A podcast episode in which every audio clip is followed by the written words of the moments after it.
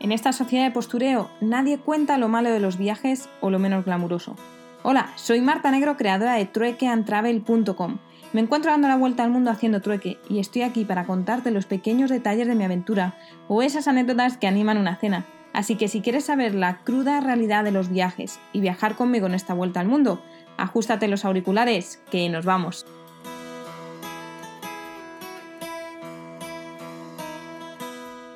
Muy buenas tardes desde la fría Kazán. Lo peor de todo es que no ha hecho más que empezar el frío y no sé cómo va a acabar esto. Bueno, ayer con Elvira un poquito mejor, pudimos hablar algo más y de hecho le estuve preguntando si pertenecía a la etnia tártara y había un 50% de probabilidades porque resulta que el 53% de la población de Kazán pues pertenece a ella. Y me dijo que sí, que por eso hablaba tatar y que su madre, su abuela, su padre eran tártaros, y, o sea, que viene de, tradición. Y le pregunté también si tenían alguna tradición especial o distinta a la rusa y me dijo que no sabía. Así que poco más os puedo contar que lo que dice la Wikipedia y es que los tártaros pues es un nombre que se aplica a los pueblos eh, que venían de, de la zona de Turquía, de Europa Oriental y de Siberia y, una, y habitaba también una zona, una tribu mongola, ¿no? que habitaba el noroeste actual de Mongolia en el siglo V.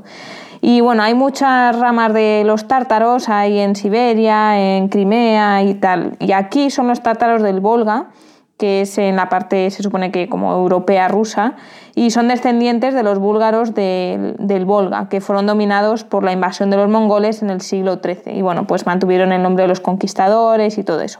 La mayoría son musulmanes y los que no lo son son cristianos ortodoxos.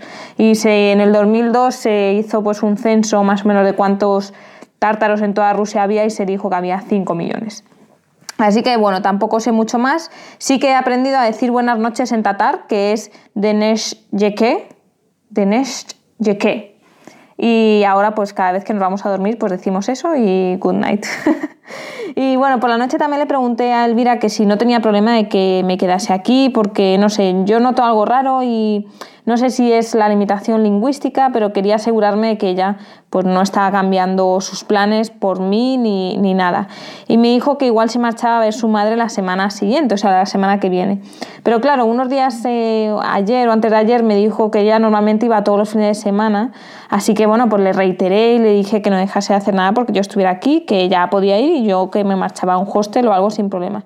Y me dijo que no, que no, que ya pensaría si iba a ir o no, pero que, que me quedase, que me podía quedar sin problema, que su madre siempre decía que en la casa lo más valioso son las personas, ¿no? Y hoy por la mañana, cuando nos hemos levantado, me ha dicho que había encontrado un BlaBlaCar muy barato y que se iba a ir a casa de su madre en Chistopol, que está como a dos horas de aquí, a cubrir todas sus rosas y tal, y que quizá volvía hoy o mañana por la mañana. Al final me ha escrito antes y va a volver mañana por la mañana.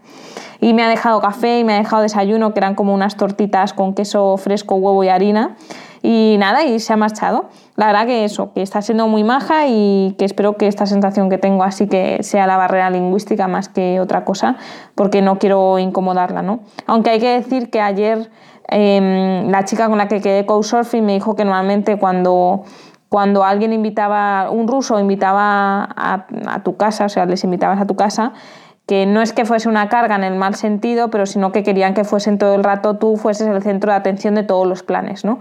Entonces yo por una parte me siento un poco mal porque no quiero que ella esté cambiando sus cosas por mí, pero bueno. El caso, que me he quedado esta mañana en casa remoloneando y charlando un poco con Gemma, viendo a la perrita también por, por el vídeo y bueno, cualquier excusa es un poco buena para escapar y salir más tarde al, frío de aquí. Hasta que he dicho, venga, va Marta, que tienes que confrontar el frío y hay que salir. Así que me he ido hasta el Decathlon a por unas manoplas porque no quería que me volviese a pasar ese frío tan horrible en las manos. Y bueno, he conseguido unas que además me las había recomendado Edu, muchas gracias por recomendármelas. Eh, me ha costado casi como en España, 14 euros, y pone que es clima para menos 4 y menos 10 grados, así que bueno, veremos.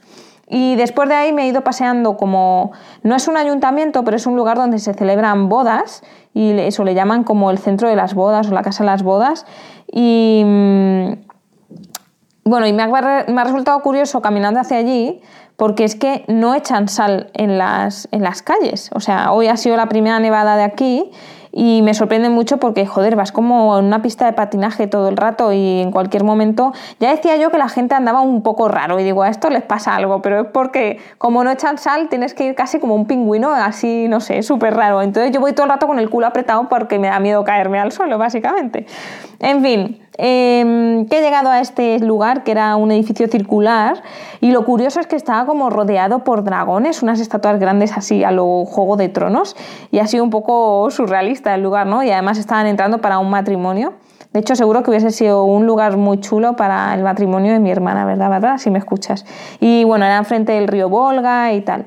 Y justo al lado, pues hoy había algo del ejército, no sé muy bien eh, qué era, si era para incitar a la gente a alistarse, pero bueno, estaba llenísimo de tanques, tanques antiguos, eh, han pasado varios aviones de caza por encima y un montón de grupos de militares estaban haciendo demostraciones de peleas e incluso estaban tirando y haciendo tiros al aire.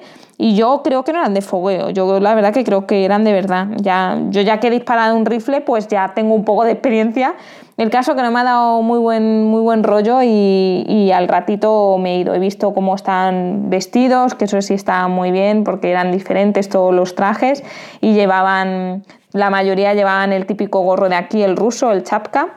Y bueno, eh, ya de ahí me Tenía las manos congeladas de estar haciendo fotos, así que me he cogido un bus para llegar al Kremlin y he investigado un poquito sobre el Kremlin y resulta que es que las antiguas ciudades rusas antes no estaban custodiadas por murallas, nunca, no era como lo que estamos acostumbrados a ver. Sin embargo, en sus partes centrales, en las que se situaba el palacio, la catedral y otros edificios relevantes, sí que estaban rodeados por esas defensas, o sea que solo era una pequeña parte y de ahí viene eh, la palabra Kremlin, que se refiere a la ciudadela en la que se encuentran las eh, edificaciones importantes. Y, bueno, hay uno, en, como sabéis, en Moscú, pero también lo hay aquí en Kazán. Y el de aquí fue construido en el siglo XVI por Iván el Terrible eh, sobre las ruinas que había del antiguo castillo de los canes de, Kazán y tal. Y bueno, en el año 2000 fue declarado Patrimonio de la Humanidad de la UNESCO y mm, se sitúa en el centro de la ciudad de una forma muy estratégica porque está en la confluencia de los ríos Volga y Kazanka. Y bueno, lo más importante es que hay una mezquita, eh, Kol Sarif, que es una de las, de las más grandes de, Europa, y una catedral de la Asunción, un gran templo ortodoxo. Vaya que el Islam y el cristianismo conviven en esta ciudad y mm, es también como llamada la Estambul del Volga, eh, por esta ciudad con la que está hermanada. ¿no? Y bueno, no hay que perder de vista que mm, la mitad de la población de la República de Tartaristán, eh, cuya capital es Kazán, pues es musulmana, mientras que el resto se compone en su mayoría de, cristianos ortodoxos. Por lo que se dice que no es, no es difícil encontrar grupos de amigos o parejas que, en las que se entremezclen este tipo de, religiones. ¿no? Y hay un montón de museos dentro de este Kremlin, aparte de todas las... Em, todas las iglesias y, bueno, todos los, eh, todo lo que hay allí, que son museos, hay museo de cultura islámica, de historia, de, historia natural, y bueno, se puede comprar una entrada general eh, para ver todos, aunque la verdad que después de haber tenido la experiencia de que traducen la mitad de los museos al inglés, em, si entro, en todo caso entro al Museo de Historia del Estado de Tartaristán por aprender un poco más. Pero si eso lo haré mañana. Y hoy confieso que no he entrado eh, porque es que estaba helada, eran las 3 de la tarde, me quería ir a comer. Así que hacer turismo bajo cero a veces deja de ser divertido y pues toca retirarse y es lo que me ha tocado. He estado eh, en esa zona, ya me dolían mucho las manos y los pies y me he metido solo a la entrada de un museo por calentarme un rato. Y luego he vuelto a salir, he visto otra iglesia, me he vuelto a meter en, en otro lugar y así. El caso es que mi amiga Adri me estaba preguntando, bueno, ahora se dedica a enviarme audio, rollo podcast, haciéndome burla, hay que decirlo a veces, eh, pero hoy me preguntaba que si, que me decía que le, daba la impresión de que Rusia no me estaba gustando. Y sí, la verdad que sí que me está gustando, de hecho hoy me ha hecho ilusión que, que apareciese la ciudad nevada. Y luego cuando estaba caminando por la calle he visto un quitanieves, he empezado, ¡ay, un quitanieves! O sea, así a lo tonto, pues que me hacen ilusión estas cosas. Pero sí que es cierto que el frío te hace estar más apagada y te, pues el tener que estar cada dos por tres metiéndote en sitios para no morir de frío, pues a veces cansa, ¿no? Pero bueno, sí me está, sí me está gustando y estoy viendo cosas muy chulas que no había visto antes.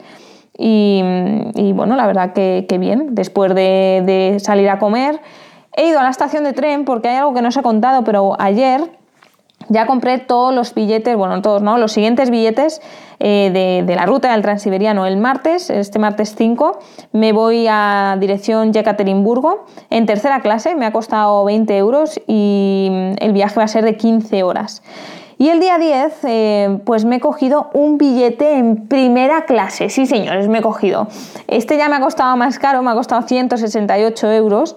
Eh, un trayecto de 21, de 21 horas que ya he dicho, oye, pues si tengo que pagar primera clase, pues por lo menos que sea en uno de los trayectos más largos, ¿no? Y, bueno, por lo visto creo que me dan una comida. He elegido, podía elegir entre varias cosas del menú. No entendía muy bien, pero bueno, yo le daba al vegetariano por si acaso y ya está. Y bueno, ya os contaré todos los detalles acerca de los billetes cuando, cuando sea el día del viaje, porque hay varias cuestiones que son curiosas cuando comprar los billetes del Transiberiano y también otros consejos que hay que tener en cuenta. Así que nada, yo ya me despido, voy a aprovechar que tengo un ratito, bueno, tengo hoy por la noche este espacio para mí, así que me voy a relajar viendo una peli o cualquier cosa. Y Siento ser repetitiva, pero si acabas de entrar al podcast, recuerda que puedes escuchar todas las aventuras anteriores y ponerte al día en www.truecantravel.com barra podcast. Y para el resto, como siempre, muchísimas gracias por las recomendaciones, por recomendarme manoplas, por escucharme y por todo lo demás. Hablamos mañana. Chao, chao.